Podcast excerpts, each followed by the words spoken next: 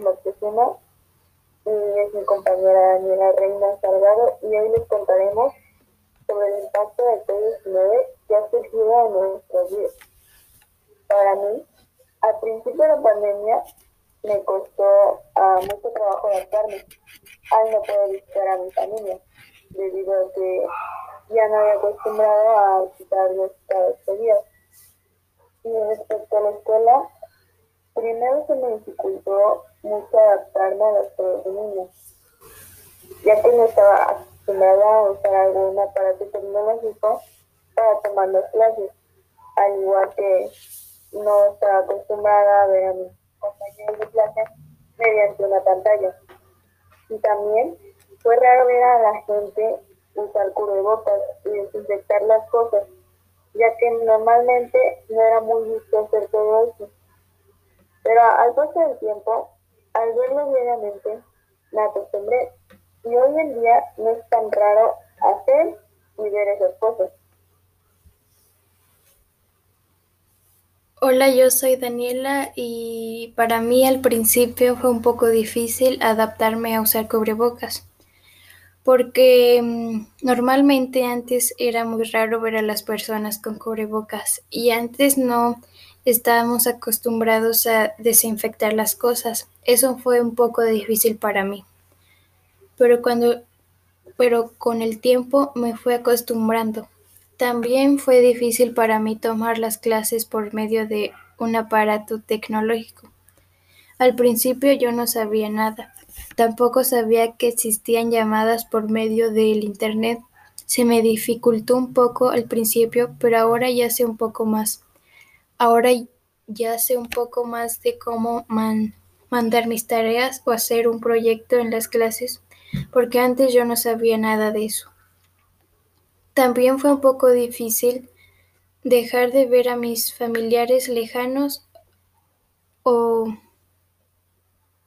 o reunirme con mis amigos, pero creo que ahora ya es un poco ya es un poco normal no verlos. Creo que también fue difícil al no ir a conocer nuevos lugares.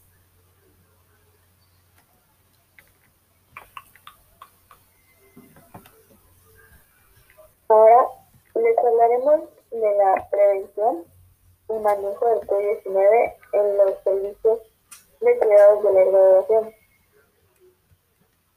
La pandemia del COVID-19 ha afectado de manera desproporcionada a las personas de tercera edad y especialmente a aquellas que viven, en los centros de atención de larga estancia. En muchos países, los datos demuestran que más del 40% de las muertes relacionadas con el COVID-19 se hallaban vinculadas a los centros de atención de larga estancia, con cifras de hasta el 80% en algunos países de ingresos. Además, la tasa de letalidad de los residentes de los centros de atención de larga estancia con COVID-19 en ocasiones es superior a la de la población de la misma edad que vivía fuera de estos centros. Los residentes de los centros de atención de larga estancia a menudo están expuestos a un riesgo elevado. En las residencias, los medidas de prevención son escasas y no se dispone de medios adecuados para proporcionar la recuperación del COVID-19. Además, el acceso de los residentes a los servicios básicos de salud se ve muy limitado, dadas las dificultades que atraviesan los sistemas sanitarios durante los picos de COVID-19. Asimismo, la COVID-19 ha tenido un gran impacto en los proveedores de servicios de cuidados de larga duración. Dentro de los centros de atención de larga estación, estancia y entre los otros contextos. Según un estudio sobre las muertes por profesionales realizados en 2020 por la Oficina de Estadísticas Nacionales del Reino Unido, la tasa de mortalidad del personal de asistencia social había experimentado un aumento considerable asociado con la COVID-19. Hasta el momento, la COVID-19 ha afectado de manera desproporcionada a los centros de atención de larga estancia. No obstante, se necesitan medidas concertadas para mitigar su impacto en todas las dimensiones de, los cuidados de larga duración, incluidas la atención domiciliaria y la eh, atención comunitaria, dado que la mayoría de, de los usuarios y proveedores de cuidados son vulnerables a una COVID grave. Las medidas de respuesta que se adopten en el ámbito de los cuidados de larga duración serán uno de los elementos fundamentales y decisivos para mitigar la pandemia COVID-19 en muchos países. Solo los países que adopten medidas en la materia lograrán verdaderamente no dejar a nadie atrás en la respuesta a la COVID-19.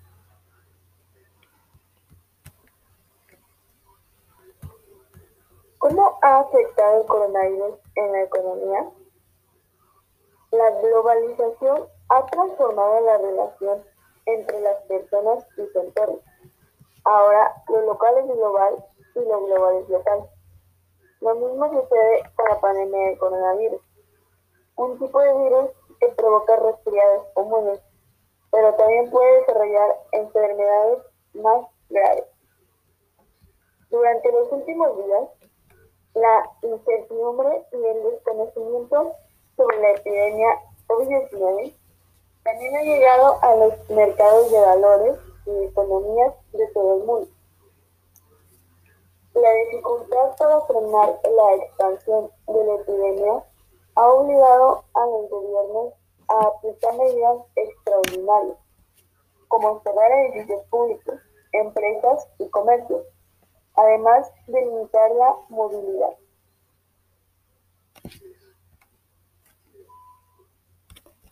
La caída de las bolsas de valores. Que las empresas dejen de producir y la gente debe de consumir también tiene efectos sobre las bolsas y mercados de valores, donde se comercia con el valor de las empresas y las materias primas.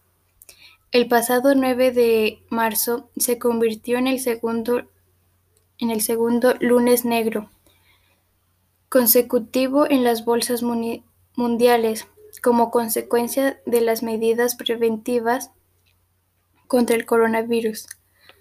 Desde entonces la situación no ha hecho más que empeorar con caídas pronunciadas en los mercados globales, países afectados, y eso tiene consecuencias económicas. En toda esta situación, no obstante, las empresas del sector farmacéutico están viendo cómo sus acciones creen que crecen y ganan dinero, principalmente aquellas que se dedican a investigar una vacuna para el coronavirus. Por otro lado, la bolsa de China se está recuperando ahora que la epidemia del coronavirus está bajo contra el país asiático.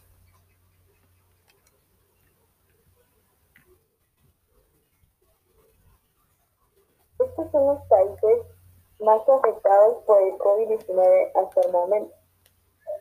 Esta estadística clasifica a los países afectados por el coronavirus de Wuhan en función del número de casos confirmados al 5 de marzo de 2021. China, país en el que se cree que se originó el brote, ha confirmado hasta el momento algo más de 89.800 casos de COVID-19. Sin embargo, la clasificación la encabeza Estados Unidos, con alrededor de 29.5 millones de positivos confirmados. En cuanto al viejo continente, los 47 países europeos han registrado hasta el momento infectados entre sus ciudadanos destacando España, Rusia, el Reino Unido, Italia y Alemania. Los primeros casos sospechosos fueron anunciados oficialmente por la Organización Mundial de la Salud el 31 de diciembre de 2019. Tras la aparición de este nuevo coronavirus, unas tres semanas antes, es uno de los mercados de la región china de Wuhan, de donde adquirió su nombre.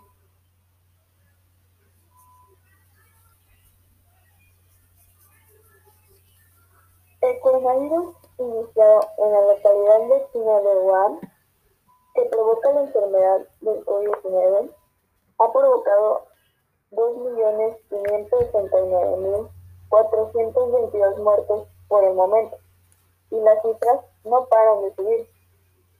Este es el estado del coronavirus país por país, por orden alfabético. Solo se muestran los países del mundo con mayor índice de infección actual de COVID-19. Esta información fue actualizada el 5 de marzo de 2021. El estado actual a nivel global, 115 millones 618 mil 88 infectados. Alemania, 2 millones 484 mil 306 infectados. Argentina, 2.133.963 infectados. Bélgica, 757.696 infectados. Brasil, 10.793.732 infectados.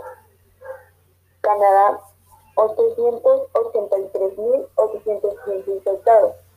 Turquía, un millón doscientos cuarenta, doscientos ochenta y cuatro, doscientos ochenta y infectados.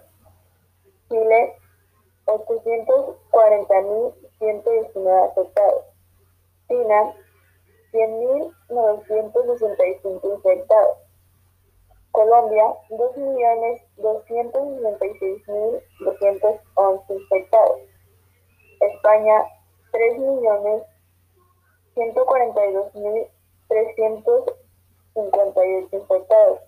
Estados Unidos con 28 millones 80, con 28 millones 827 mil 140 afectados.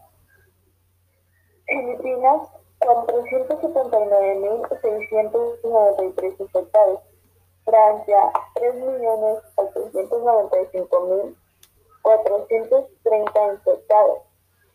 India 11.173.711 infectados. Indonesia, 1.361.098 infectados. Irán,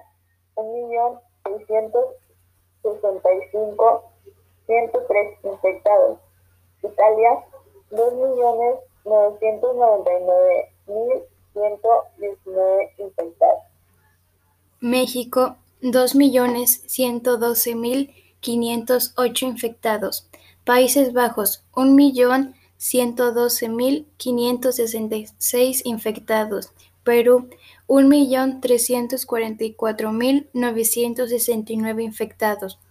Polonia, un millón setecientos cincuenta mil seiscientos cincuenta y nueve infectados.